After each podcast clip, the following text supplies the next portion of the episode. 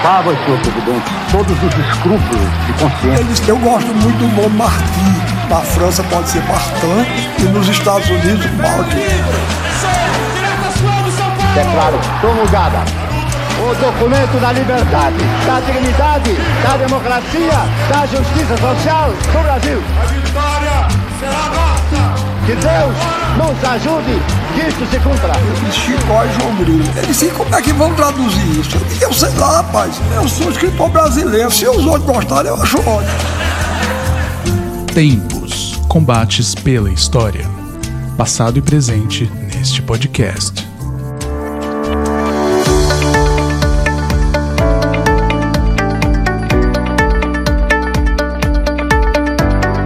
Olá, sejam muito bem-vindos, caros ouvintes, a mais um episódio do podcast Tempos Combates pela História. Olá, Mac, tudo bem com você? Olá, Chico, tudo jóia? Um alô para os nossos queridos ouvintes, tudo bem? Sentindo a falta hoje de Tiago Pereira, mas apesar de sua ausência, nós estamos com a convidada muito especial aqui no programa de hoje, né? Vai ser um programa que vai tratar sobre um personagem histórico preponderante durante o Brasil República. A nossa convidada é a professora Flávia Sales Ferro, doutora em História pela Universidade Federal de Juiz de Fora, tornou-se mestre pelo programa de pós-graduação em História pela Universidade Federal Fluminense e é professora da Educação Básica. Olá, Flávia, tudo bem com você? Olá, Chico. Olá, Mac. Olá, pessoal que está nos ouvindo. Muito obrigada pela, pelo convite. É um enorme prazer estar aqui com vocês. O prazer é todo nosso, Flávia. É, então, hoje nós vamos falar um pouco né, sobre um personagem que foi objeto de pesquisa da doutora Flávia durante a sua, o seu período de doutorado. E o nome dele é Eduardo Gomes. Ele era um brigadeiro, não é isso? Conte-nos mais sobre quem foi Eduardo Gomes. Bom, Eduardo Gomes é um militar e político da nossa história. Ele iniciou a sua participação política em 1922, atuando no levante do Forte de Copacabana. Ele participou do movimento tenentista, ele participou também da revolta de 1930 ele teve um grande destaque como militar nos anos 30. Ele foi um dos criadores do Correio Aéreo Nacional. Ele participou também em 35 da revolta e aí lutando então contra os comunistas. Depois ele teve uma participação importante na Segunda Guerra Mundial, tendo um destaque de relações com os Estados Unidos, indo para os Estados Unidos, participando de ações na África, enfim, teve uma relevante participação aí. Foi candidato a presidente da República em 1945, 1950, foi ministro da Aeronáutica no governo de Café Filho e também durante a ditadura. Então a gente tem aí um personagem de ampla participação no que se refere à história política brasileira no período da República. Ô Flávio, à medida que você falava, Chico começou a coçar o cabelo ali, ó. é, porque realmente é muita informação sobre um personagem que quase que passa batida aí nos livros de história, né? Exatamente. Eu mesmo aprendi bastante sobre ele lendo aí suas pesquisas, um pouco sobre o que você escreveu, né, na tese. Mas a gente percebe que é muito rico a trajetória política de Eduardo Gomes. Mac já é mais velho do que eu, né, na época dele, já Como assim mais velho? De onde é que você tirou essa ideia? É, mais experiente do que eu, né, Max? Você já conheceu é. Eduardo Gomes. Você também é um historiador do Brasil República. É, mas a grande referência aqui no assunto é mesmo a professora Flávia, né? Ela tem a carinha tão boa, né, Chico? Chamar de professora, de doutora é estranho, né? É, ela é jovem, Mac, como eu. O, o é muito tá creme. Tipo é muito hidratante. Ai, é de novo tocando na minha cara. Uma coisa curiosa, talvez não tenha tanto nos livros didáticos, mas tem na boca do povo, no doce que a gente come tanto, que é o brigadeiro. O brigadeiro que a gente come é uma homenagem ao Eduardo Gomes. Brigadeiro Eduardo Gomes. Então, Sério? Aí, sim. Verdade. Eu me segurei para fazer essa piada, que ele ocupava um cargo doce. Né? ah, não, Chico, mas aí seria ruim demais. É verdade que é isso? É verdade. Na campanha de 1945, quando ele disputou as eleições presidenciais, mulheres da classe média, classe média alta, fizeram um doce para a campanha. E aí, então, esse doce falando: vote no brigadeiro. E aí ficou o brigadeiro. Caramba, Chico, se nós não aprendemos mais nada nesse episódio, já valeu, né? já valeu demais. História da gastronomia. Ô, Flávia, o Jô Soares conta no, no, no, livro autobiográfico dele, né? Aliás, é uma delícia de ler o livro, os dois volumes. Que o, o Brigadeiro era, era, considerado um homem muito bonito, né? Sim. Tem, converge com essa história aí do doce, né? Do, é, ainda tem umas campanhas, assim, uns folhetinhos dizendo: vote no Brigadeiro. Além de bonito, é solteiro. ah, começamos com as futricas, né? Agora vamos entrar na história séria, né, Chico? Vamos. Ô Flávia, mas deixando agora as brincadeiras de lado, embora sejam brincadeiras interessantíssimas, é, dá para traçar um perfil geral do brigadeiro Eduardo Gomes do ponto de vista ideológico, político? É interessante falarmos disso, porque a formação educacional do Eduardo Gomes ainda quando um jovem, vai influenciar muito no pensamento em relação às intervenções militares no contexto da política brasileira. A gente tem ali um jovem na década de 20 se formando ainda, e ele vai ser formado a partir de uma doutrina que compreendia que os militares eles tinham uma função importante a desenvolver no país, que era o de intervenção caso fosse necessário, caso fosse necessário salvar a honra do país, impedir autoritários, impedir que, que o país fosse de uma forma negativa.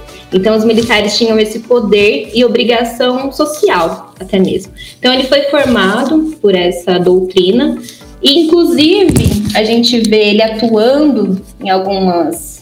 Em alguns contextos da política brasileira, que vai ter como essa ideologia. Ele vai né, atuar se baseando nessa ideia de que era necessário uma intervenção para impedir que algo negativo se concretizasse no país, como uma ditadura, como talvez a continuidade do Vargas, como outras, até mesmo quando Vargas morreu, mas ainda assim a continuidade do getulismo ou até mesmo o trabalhismo. Então a gente vê essas intervenções sendo vistas por ele como algo necessário.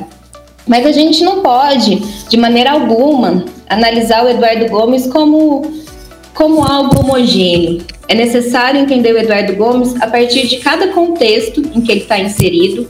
É impossível pensar no Eduardo Gomes justificando a sua atuação na, da ditadura, por exemplo, tendo como referência o jovem militar que ele era no tenentismo.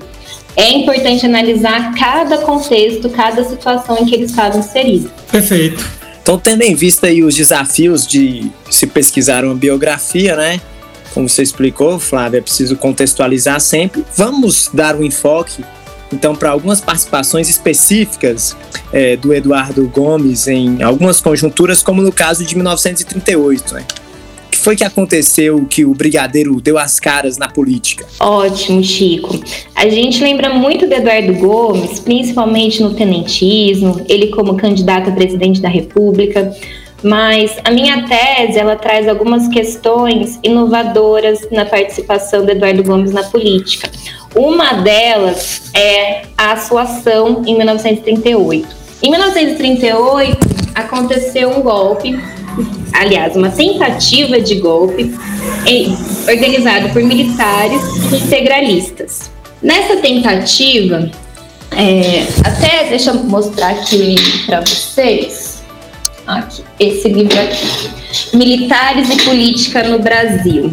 A Marli de Almeida Gomes Viana, ela vai analisar que o que aconteceu em 1938 não foi uma ação puramente integralista, mas foi uma tentativa de acabar com o Estado Novo. Era ali os militares se organizando e também com a liderança de integralistas para atuar contra o Vargas em, seu, em sua ditadura.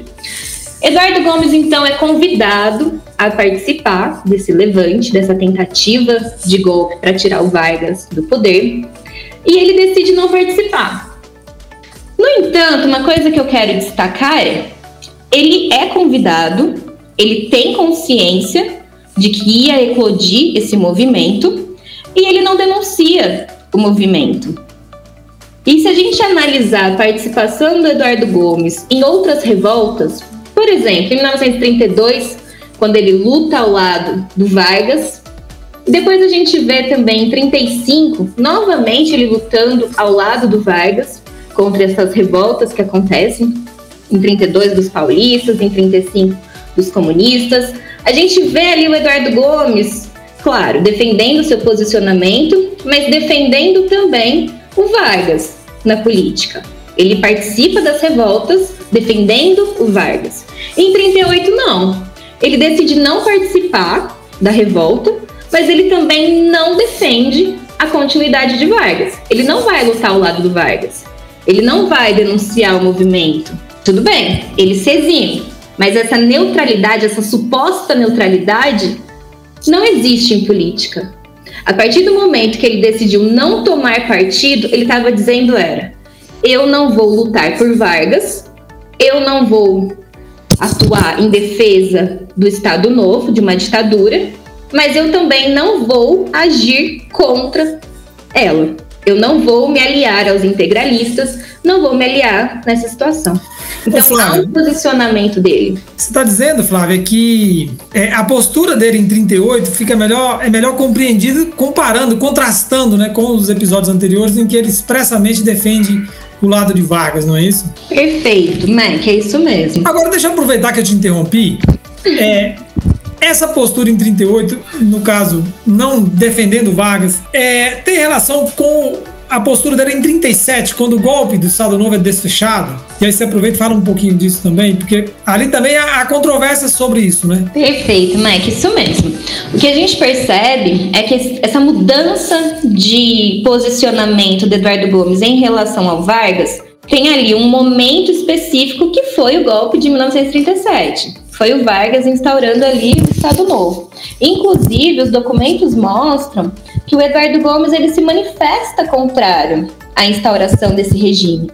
Ele chega, inclusive, a pedir exoneração do seu cargo. Depois ele volta, mas ele se manifesta ali contrário a essa situação. Então a gente tem esse rompimento. E aí então em 38 seria ele evidenciando isso, de que ele não estava mais favorável ao Vargas, mas ao mesmo tempo ele também não estava disposto a se aliar aos integralistas. Perfeito. E aí sendo uma figura das Forças Armadas, aí que realmente não cabia de forma alguma neutralidade, né? Ele teria que assumir um lado. É, e também tendo essa noção de que não existe neutralidade na política, né? A partir do momento que você decide não agir, ainda assim você está decidindo por algo. Isso aí trouxe alguma consequência para ele, Flávia? Assim, estremeceu as relações dele com o presidente? Nenhuma. Eu analisei os inquéritos que, que foram abertos, né, no tribunal. Ele teve que dar depoimentos. E uma coisa interessante foi que vários se manifestaram falando assim: ah, a gente pediu o apoio do Eduardo Gomes, dissemos que o Eduardo Gomes ia participar, e essa era uma estratégia de movimentos da época. Dizia-se que algumas personalidades participariam, personalidades de alto prestígio, como é o caso do Eduardo Gomes. Então discursaram, falaram: ah, sim, o Eduardo Gomes vai apoiar, vai participar. E não participou. Então fica parecendo que o Eduardo Gomes realmente não teve nenhuma relação com o movimento. Mas uma coisa curiosa que eu falo também na, na minha tese é que teve até um jantar na casa do irmão do Eduardo Gomes com um dos líderes desse movimento e que esse participante do movimento fala que foi discutido um pouco também sobre essa atuação, mas que ele havia recusado. E ele fala: não, na verdade, esse jantar foi apenas para prestigiar o militar que havia conseguido uma honraria só para situar nossos ouvintes, vale o registro de que o movimento foi reprimido, foi derrotado né, pelas forças leais. Facilmente, governo. facilmente. É, facilmente. E ali se consolida de vez o Estado Novo, né? Porque era, foi o último ensaio, assim, de resistência maior ao Estado Novo. Né? Dali em diante, acho que só em 43, aí já estamos pulando para a conjuntura de fins do Estado Novo, né, Flávia? Perfeito. Que também o Eduardo Gomes vai ter uma atuação relevante. Em 43 tem o Manifesto dos Mineiros, um documento que burla a censura e que denuncia a ditadura e mostra principalmente a contra contrariedade de se lutar ao lado dos aliados contra ditaduras, sendo que vivíamos uma ditadura aqui. E o Eduardo Gomes, então, ele é procurado por alguns políticos, em 44 isso acontece, ele é procurado para ser um líder contra o regime do Vargas, contra essa ditadura do Vargas. Então forma-se em torno dele uma imagem de que ele seria o político que romperia com esse momento. Seria ele o representante desses ideais de liberdade que seriam contra, então, ao que o Vargas representava. Ele é visto aí em, 40, em 44, forma-se essa ideia, mas nesse contexto aí de crise do Estado Novo, ele é visto, então, como herói que salvaria o Brasil dessa ditadura, que seria o representante de liberdades. Então aí ele já começou a construir um certo prestígio, uma relevância para pleitear um possível cargo de presidente? Tem a ver com isso? Tem, tem tudo a ver. E na verdade, o que a gente pode perceber também é que esse prestígio que ele alcança, ele é claro, visto aí nesse contexto, mas é importante destacar sua atuação na Segunda Guerra Mundial. Lembrando que a, o fim do Estado Novo coincide também com o fim da Segunda Guerra. E o Eduardo Gomes, ele tem uma atuação importante no contexto da Segunda Guerra Mundial. Ele não vai para a guerra, né? Ele não vai para a Itália lutar com os pracinhas nem nada disso. Mas ele, a sua atuação é principalmente na proteção do litoral brasileiro. Ele é o comandante da Segunda Zona Aérea Nacional. É lá que vai ser instaurada a base norte-americana que tinha relações ali diretas para a África, é era um lugar estratégico de apoio, e o Eduardo Gomes é o responsável por essa zona aérea. Ele tem ligações fortes com os Estados Unidos, ele recebe diversas honrarias, então constrói-se nesse contexto de Segunda Guerra Mundial a imagem do Eduardo Gomes como um militar de prestígio, como uma, um indivíduo que defende liberdades, que luta pela democracia. Então, esse prestígio é alcançado nesse contexto e é a base para lançar ele, então, como presidente da República em 1945. É, mais uma vez, esse advento né, dos militares na política bem forte na história do Brasil República. Né? É, eu acho esse ponto aí, Flávia, aproveitando então que Chico levantou essa bola, muito interessante, porque nós estamos numa fase em que os militares, hoje, né, na atualidade, voltam a, um cenário assim. Eles nunca saíram de fato, mas agora com uma centralidade renovada. Mas nesse período e nessa conjuntura dos anos 40, 50, eles são decisivos, né? Eu me lembro até de uma crítica que foi feita a um livro fabuloso da Lúcia Hipólito sobre o PSD, né, o papel do PSD na República, República de 46. E a grande crítica é: você não analisou o papel dos militares na estabilização e nas crises do regime. E, de fato, você não pode analisar a conjuntura política, essa conjuntura, sem pensar os militares. É, e, e, aí eu queria levantar uma questão até um pouco mais teórica, historiográfica para você, Flávia, que é assim, há muitas escolas de interpretação né, sobre essa presença dos militares. Mas eu me lembro particularmente de dois enfoques que, que são aquela visão mais tributária da tradição marxista de pensar os militares é, a partir da ideia de classes sociais e verificar a que classes eles pertencem, como é que isso condiciona né, o papel, o pensamento deles. E de outro lado, uma leitura representada, por exemplo, pelo José Murilo de Carvalho, que analisa mais a instituição militar, o papel dela na socialização das pessoas que dela fazem parte. É, passou a sua, sua tese passou também por essas questões? Sim. E qual foi o caminho que você optou? Eu fiz essa discussão historiográfica e acrescento mais uma ideia, na verdade, que, é, que foi pensada aí, que é defendida pela Anitta Prestes. Ela partia aí de um novo pensamento que vai entender os militares não apenas então como instituição, mas vai pensar neles como diálogo com as ideias que estavam circulando na sociedade. Então, até mesmo estudar o tenentismo, estudar os militares, né? Ela pega essa análise dos militares, principalmente a partir do tenentismo, mas seguindo aí, vê-se o seguinte, que na realidade os militares eles não atuavam apenas como instituição na defesa de si próprio, não atuavam nessa ideia classista, eles atuavam como membros que estavam também inseridos na sociedade, estavam em diálogo com o que estava circulando.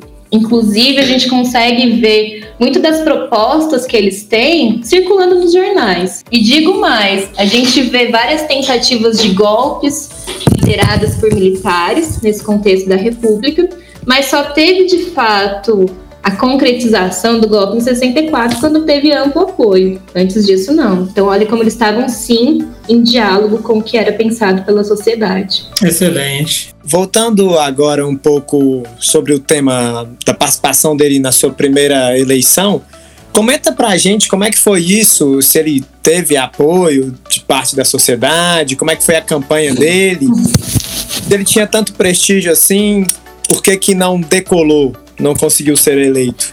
É importante a gente falar que a gente está ali, então, nesse contexto de crise do Estado Novo. É importante falar também que Vargas tinha um alto prestígio, mesmo sendo um ditador. Houve um movimento queremista em 45, querendo a continuidade de Vargas no poder com ou sem uma constituinte. E o Eduardo Gomes tinha sim um grande prestígio. Inclusive, uma entrevista foi feita, né, uma análise de intenção de voto foi feita nas vésperas das eleições e constatou-se que ele tinha sim uma maioria de intenção de votos. Mas na véspera da eleição, o Vargas se posicionou e disse para votarem em Dutra. Uhum. E isso foi sim um evento importante que mudou ali a situação. Todo mundo e migrou os votos pro. Todos pro eu não digo, mas uma parte expressiva. Eu aprendi isso numa aula de história que uma professora fez participação especial na, na aula lá, que eu dei para os meus alunos. Eu me lembrei desse fato. Mas enfim, prossiga. E uma coisa também que aconteceu... Fala o nome dela aí, né, Chico? Porque nem todos os ouvintes aqui são seus alunos, cara. A tal de Flávia Ferro. Ah, bom. Coisa boa. É, uma coisa também que aconteceu em 1945, né, que está também relacionado com esse apoio do Vargas, com esse prestígio do Vargas que ele tinha, foi que o Hugo Borges, que era um dos participantes aí do. Era um era um propagandista, ele era um articulador aí de, de jornais. Ele identificou numa fala do Eduardo Gomes que falou assim: a gente não precisa do voto dessa malta. O Borges procurou no dicionário viu que malta significava marmiteira, era um dos sinônimos. E aí constatou, né, construiu na verdade a ideia de que Eduardo Gomes disse que não precisava do voto dos marmiteiros. Marmiteiros é quem é trabalhador. Então criou-se essa ideia, esse imaginário de Eduardo Gomes como um elitista. Ou seja, ele foi cancelado, né? Se fosse nos tempos de hoje. Mas, hein, Mac, você tem um caso parecido, né, para contar sobre isso. Que eu me recordo também que numa aula de graduação você comentou sobre um evento parecido numa disputa presidencial. Conta para nós aí. Parecido com o Mamiteiro? É, você não lembra, não? Não, me ajuda aí, Chico. Na campanha de Dilma, usaram uma referência que aquele termo só significava, ou, assim, é, é conhecido dessa forma lá no Ah, Nordeste. sim, é. Na, na. Ah, foi o Aécio Neves, deu um fora danado. Agora eu lembro. Ah, Leviana, na eleição de 2014 foi Ele muito tá dura, né? Foi muito... ruim, é a idade. Não, é, pois é, a idade. Foi uma eleição muito polarizada e, e aconteceram debates assim muito perigosos entre Aécio e Dilma. me lembro de um no SBT que entrou pra história, né? Foi assim, foi muito agressivo. E aí, a certa altura, o Aécio chamou Dilma de leviana. Não seja leviana, candidata. E aí a coisa foi muito explorada no Nordeste, porque em muitas cidades do Nordeste a palavra leviana é sinônimo de prostituta, mulher de programa, ou rapariga, né, no, no popular. E aí, então, o pessoal explorou muito, o pessoal da campanha do PT, de que a ESA estava fazendo uma acusação absurda né, contra Dilma. Isso fez um estrago é, em várias cidades, porque aí era baixar demais o nível. Eu acho que eu comentei isso numa aula com vocês, né? o que uma Mas, palavra mal colocada não faz, né? É. Só que do marmiteiro, o Jorge Ferreira, aí, o orientador de Flávia, conta bem essa história, né? Flávia? Exatamente. O marmiteiro, mas aí colou muito no Eduardo Gomes, porque de fato e aí é preciso lembrar da UDN, né? O pessoal da UDN, não todos, mas a maioria era um pessoal assim, muito ligado ao direito, um pessoal mais meio granfino mesmo, né? E, essa ideia de que eles não, não eram populares e não desprezavam o pobre, o trabalhador, ela não colou por acaso, né, Flávia? Não, ela fez todo sentido mesmo. Se a gente olhar principalmente também a campanha de 1950, a gente vê isso ainda mais em evidência. Na minha tese, eu faço uma análise comparativa dos discursos do Vargas e dos discursos do Eduardo Gomes. Só falando aqui para os nossos ouvintes, o Eduardo Gomes ele disputa novamente as eleições de 1950 e dessa vez o seu principal opositor é o Vargas. Ele volta, né, em 1950. E aí no caso, quando a gente faz, quando eu fiz essa essa análise, essa comparação entre os dois candidatos, isso fica muito claro. O Eduardo Gomes, ele era um candidato elitista. Até tentou se desvincular dessa imagem. Em 1950 a campanha foi muito melhor, ela foi melhor elaborada e preparada.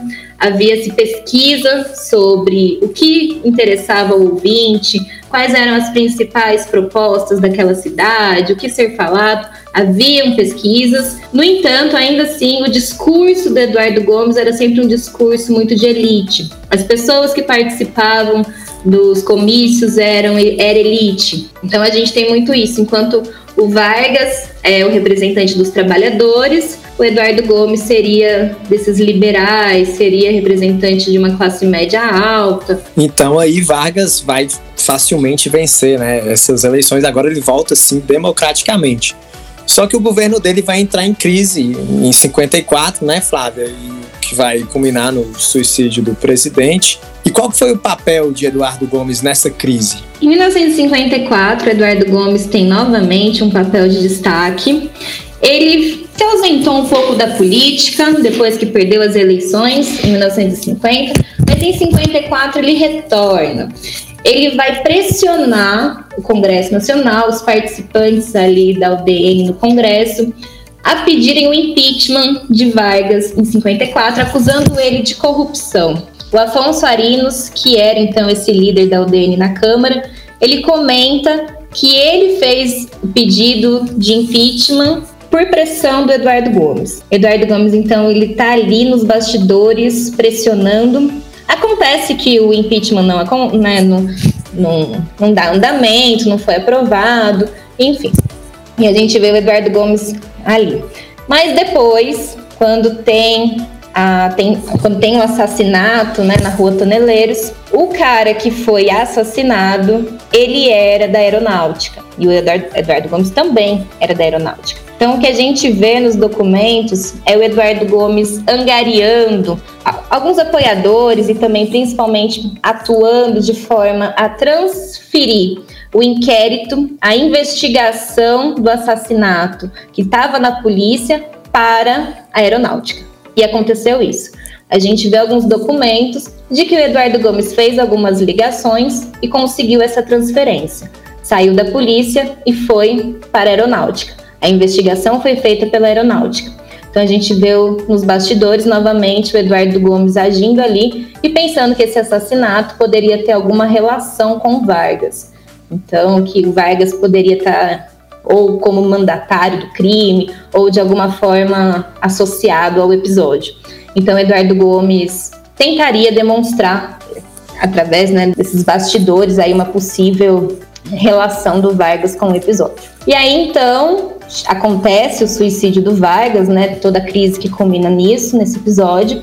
E a gente tem então o Eduardo Gomes assumindo como ministro da Aeronáutica nesse momento. Quando ele assume, ele tem que lidar com aquela situação de várias pessoas chorando por Vargas, pessoas tacando, pré, tacando pedra também na, em lugares da UDN, enfim, vários, várias manifestações. E essas manifestações acontecem também dentro da aeronáutica. Então, Eduardo Gomes tem ali que cuidar desses manifestantes. Ele atua até mesmo com uma certa agressividade. Então, a gente tem aí Eduardo Gomes nesse contexto de 54, participando desses bastidores da crise aí. Então, Flávia, passando para uma outra conjuntura, né? No ano seguinte, nós vamos ter eleições e Juscelino Kubitschek é um candidato, né? À cadeira de presidente da República e a UDN já começa a contestar essa participação de JK na campanha. Inclusive não vai aceitar depois a sua vitória, não vai reconhecer sua vitória. Como é que o brigadeiro se comportou nesse cenário? Eduardo Gomes, ele tinha um posicionamento de ser contra Getúlio Vargas e o que ele representava na política. Ele era contra o getulismo e contra o trabalhismo. O JK ele não pode ser visto, se a gente analisar, a gente não pode analisar então o JK como uma continuidade do Vargas. Seria correto dizer que ele meio que surfou no capital político de Vargas? No trabalhismo. No trabalhismo talvez sim, é. mas a UDN vai compreender o JK como uma continuidade do Vargas. E ela vai dizer que esse é o grande problema. E aí, retomando uma das coisas que eu falei no início aí da, da minha fala, que é o seguinte: o Eduardo Gomes ele tem uma formação ideológica baseada no princípio de que os militares deveriam intervir quando fosse necessário, quando a situação no Brasil não fosse favorável os militares deveriam agir como heróis nacionais. Então, no caso, em 55, quando o JK ele se candidata e ele é visto então pela UDN, por essa oposição, como a continuidade de Vargas, mesmo após o seu suicídio, Eduardo Gomes então pensa que os militares deveriam sim articular e intervir na política para impedir que o JK assumisse. Logo na campanha, quando é decidido que o JK ele vai se candidatar, há uma interação dos militares se posicionando contra isso. E aí começa essa articulação. Quando o JK então vence, quando ele vai assumir, há uma tentativa de golpe para impedir a sua posse. Eduardo Gomes está nessa tentativa. Eduardo Gomes, inclusive, ele conversa antes com o Lote, com o Marechal Lote, perguntando se ele tinha interesse em participar do golpe, sondando mesmo se o Lote se posicionaria contrário ou não a esse golpe, e o, Lote se manifesta contrário desde o princípio. Então a gente tem o Eduardo Gomes ali, atuando novamente nos bastidores, usando desse poder político e desse poder militar que ele tinha no meio castrense aí, para então articular esse golpe. Eduardo Gomes, inclusive, pega um avião e vai para São Paulo na tentativa de organizar um movimento mais forte contra o JK, impedindo então essa posse. Quando o Lote ele atua nesse contragolpe, fazendo com que essa tentativa de golpe dos militares acabasse. O Eduardo Gomes, então, ele pega e vai para São Paulo tentar articular uma resistência a esse contragolpe do lote, mas não dá certo. E aí a gente tem garantida a posse do JK. Interessante, Flávio, porque pesquisando essa conjuntura para escrever um texto sobre José Maria Alquimim, que está do, do lado né, de JK, de, de João Goulart, e é um articulador civil do contragolpe, famoso contragolpe de Lott, aparece pouco, quase não aparece, o, pelo menos na documentação, na literatura que eu consultei, a figura de Eduardo Gomes. Então, os dados que você traz são realmente muito interessantes. Para mim, é, novidade, vamos dizer assim. Não é Porque à toa a... que ela está aqui, né, mestre? É, com certeza.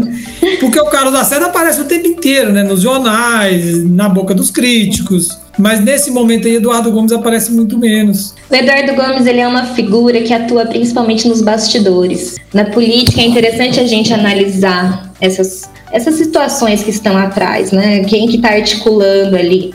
No meio castrense, como a gente falou, né? Os militares estão sempre ali. É impossível a gente falar desse contexto político brasileiro sem falar da atuação dos militares. E o Eduardo Gomes estava ali com os militares, estava angariando apoio dos militares, estava liderando essas ações. É por isso a sua relevância. E de fato foi muito difícil chegar nesses documentos, exatamente por causa desses bastidores, foi necessário muito trabalho, mas é realmente inovador. Parabéns pela pesquisa.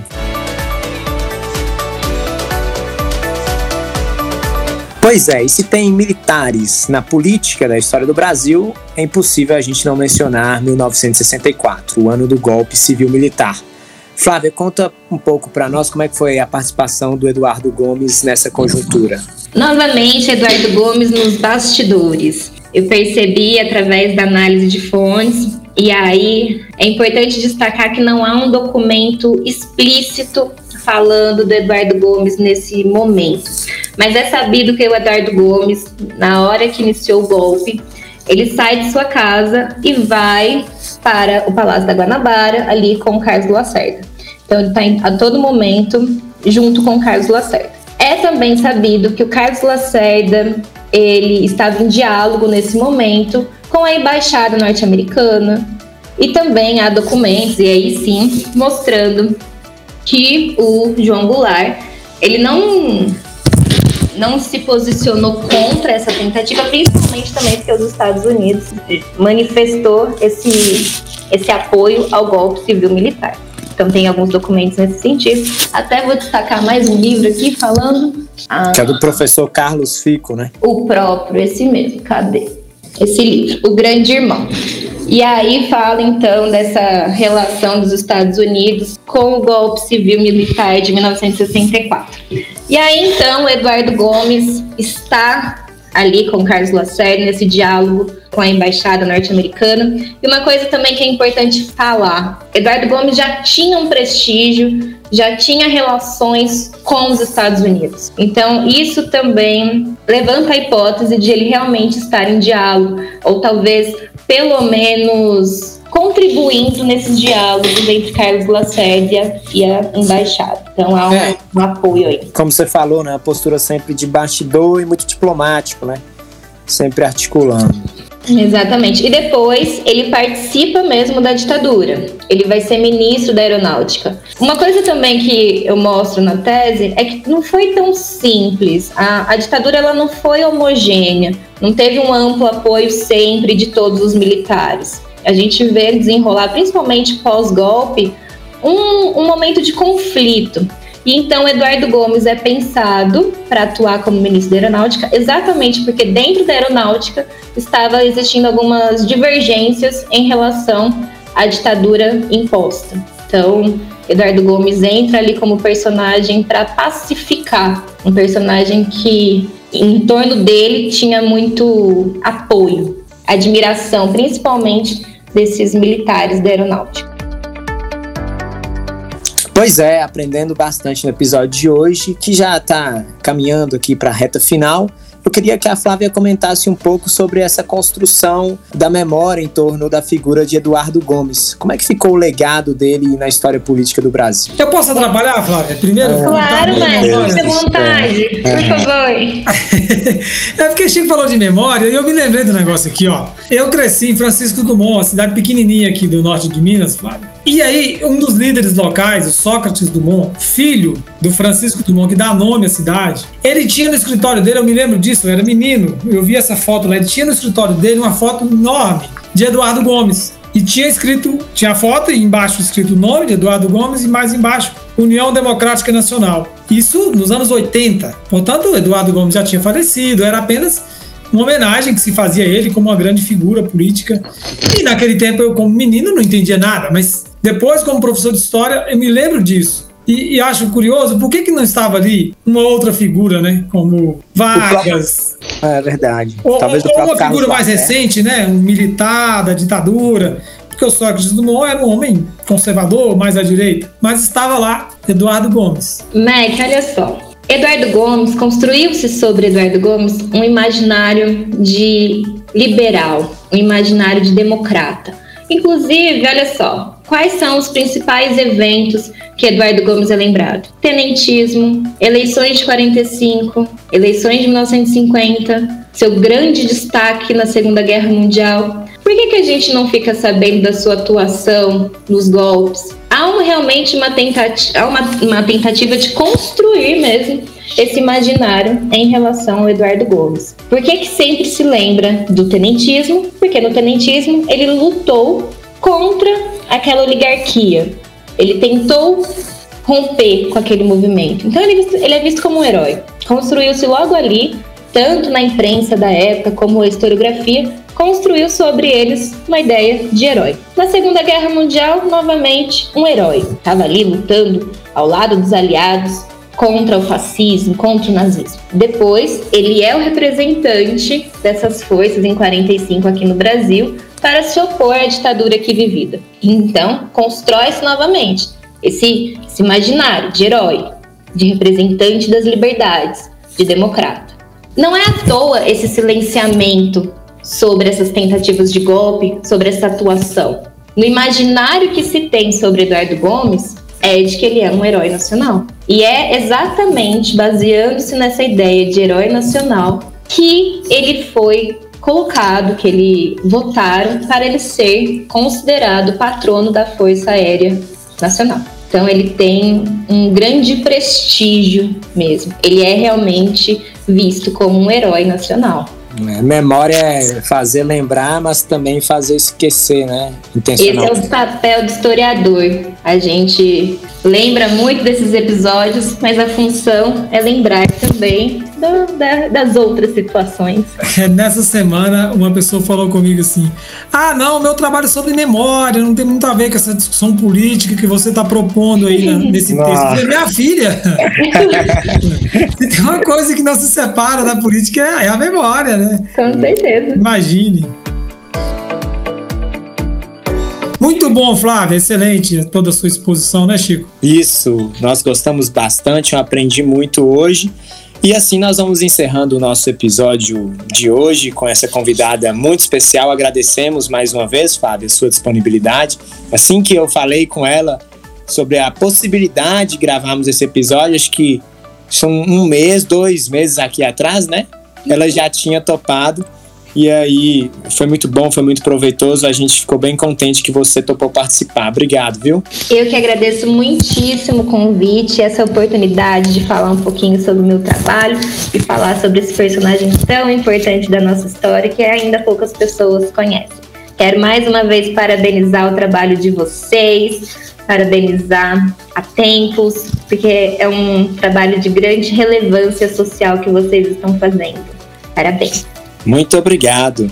Então é isso aí, Mac. Nós vamos ficando por aqui hoje, né? Lembrando que no programa de hoje a gente aprendeu um pouco sobre a trajetória política de Eduardo Gomes, o brigadeiro da aeronáutica, que teve participação importante no movimento tenentista, a não participação dele na intentona de 38, sua articulação durante a Segunda Grande Guerra, suas participações nas eleições, na crise de 1954, no término do governo de Vargas e também na crise de 55 na posse de JK, além, claro, da sua participação no golpe militar de 64 e durante a ditadura. Valeu, Mac. Até uma próxima. Valeu. Só explicando para Flávio e para os nossos ouvintes que Thiago, que é muito internacional, tá viajando de novo, né, Chico? De novo. Istambul, Paris. Que delícia!